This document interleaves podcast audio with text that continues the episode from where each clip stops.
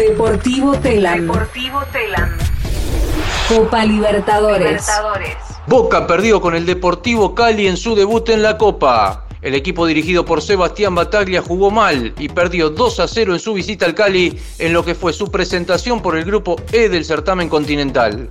Con varias bajas importantes como la de Marcos Rojo, Izquierdoso, el colombiano Villa, el Geneise generó pocas jugadas de peligro anoche. Abrió la cuenta para los colombianos Guillermo Burdizo, un ex Boca, y John Vázquez selló el 2 a 0 final, ambos goles en el segundo tiempo. El próximo martes en la bombonera, el Geneise buscará su recuperación ante el Always Ready de Bolivia, que anoche venció nada menos que al Corinthians en su estreno. Después de la derrota, la palabra del técnico Geneise Sebastián Bataglia. Yo creo que estábamos haciendo un, partido correcto, un partido donde estaba bastante parejo y, y una pelota parada termina, termina abriéndolo. Yo creo que en el primer tiempo tuvimos dos o tres situaciones como para poder convertir, lo mismo que ellos, pero nosotros tuvimos las más claras. Eh, y en el segundo tiempo era un partido que no pasaba nada y por una pelota parada se termina abriendo. Y esa pelota parada, ese tiro libre terminó, terminó abriéndolo y donde tuvimos que salir un poco más a buscar y, y- llegó el segundo gol. Pero al fin y al cabo nos vamos, nos vamos con una derrota que nos duele.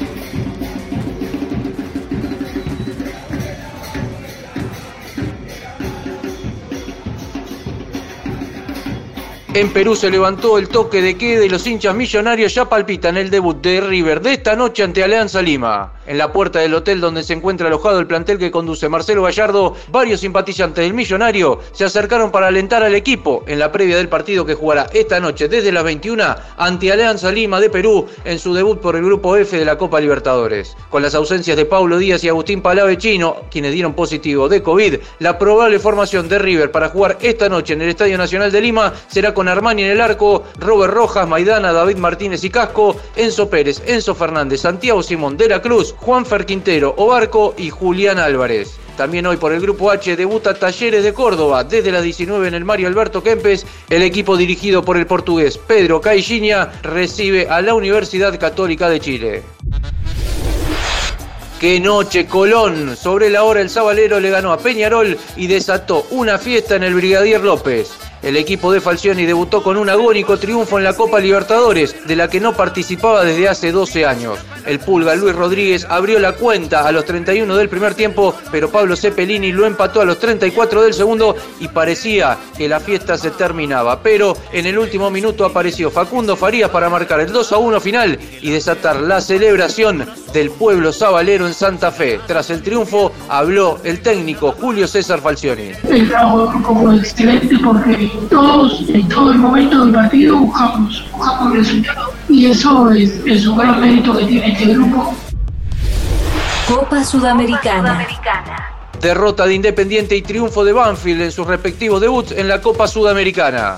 El equipo que dirige Eduardo Domínguez cayó anoche ante el Ceará de Brasil por 2 a 1 en su presentación por el grupo G del torneo continental. El rojo jugó desde los 11 minutos con un hombre menos por expulsión de Ayrton Costa, pero de todos modos logró ponerse en ventaja a los 30 minutos por intermedio de Gastón Toñi. En el segundo tiempo, Ceará se lo dio vuelta con goles de Steven Mendoza de penal y de Ser Roberto, quienes sellaron el 2 a 1 final. En el equipo brasileño fue expulsado Nino Paraíba en el complemento. En el grupo C, Banfield debutó con un triunfo como local ante el San Pablo con un golazo de Agustín Ursi a los 43 del primer tiempo y hoy juegan Unión de Santa Fe en su estadio ante el Junior de Barranquilla a partir de las 19.15 por el grupo H y desde las 21.30 Defensa y Justicia, campeón de la edición 2020, visita a Deportes Antofagasta de Chile por la zona F.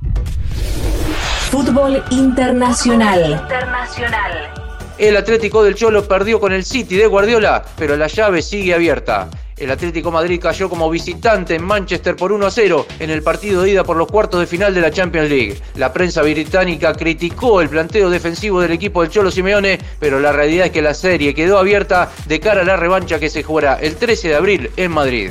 En el otro partido disputado ayer, el Liverpool, dirigido por el alemán Jürgen Klopp, consiguió una importante ventaja en su serie al derrotar como visitante al Sporting de Lisboa, que contó con el argentino Nicolás Otamendi como titular por 3 a 1. Esta tarde, desde las 16, juegan sus respectivos partidos de ida el Chelsea ante el Real Madrid y el Villarreal de España ante el Bayern Múnich de Alemania.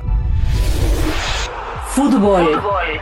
Omar de Felipe es el nuevo entrenador de Platense. Tras la renuncia de Claudio Espontón después de la derrota del último fin de semana ante Newell's, la dirigencia del Calamar decidió la contratación de Omar de Felipe para sucederlo en el cargo. El ex entrenador de Olimpo de Bahía Blanca, Quilmes Independiente y Atlético Tucumán, entre otros equipos, firmará en las próximas horas un contrato por un año con la entidad de Vicente López. De Felipe, ex mediocampista y actual entrenador, es además ex combatiente y héroe argentino en la Guerra de Malvinas. No olvidar. Más información en telam.com.ar .com.ar. y en nuestras redes. Y en nuestras redes.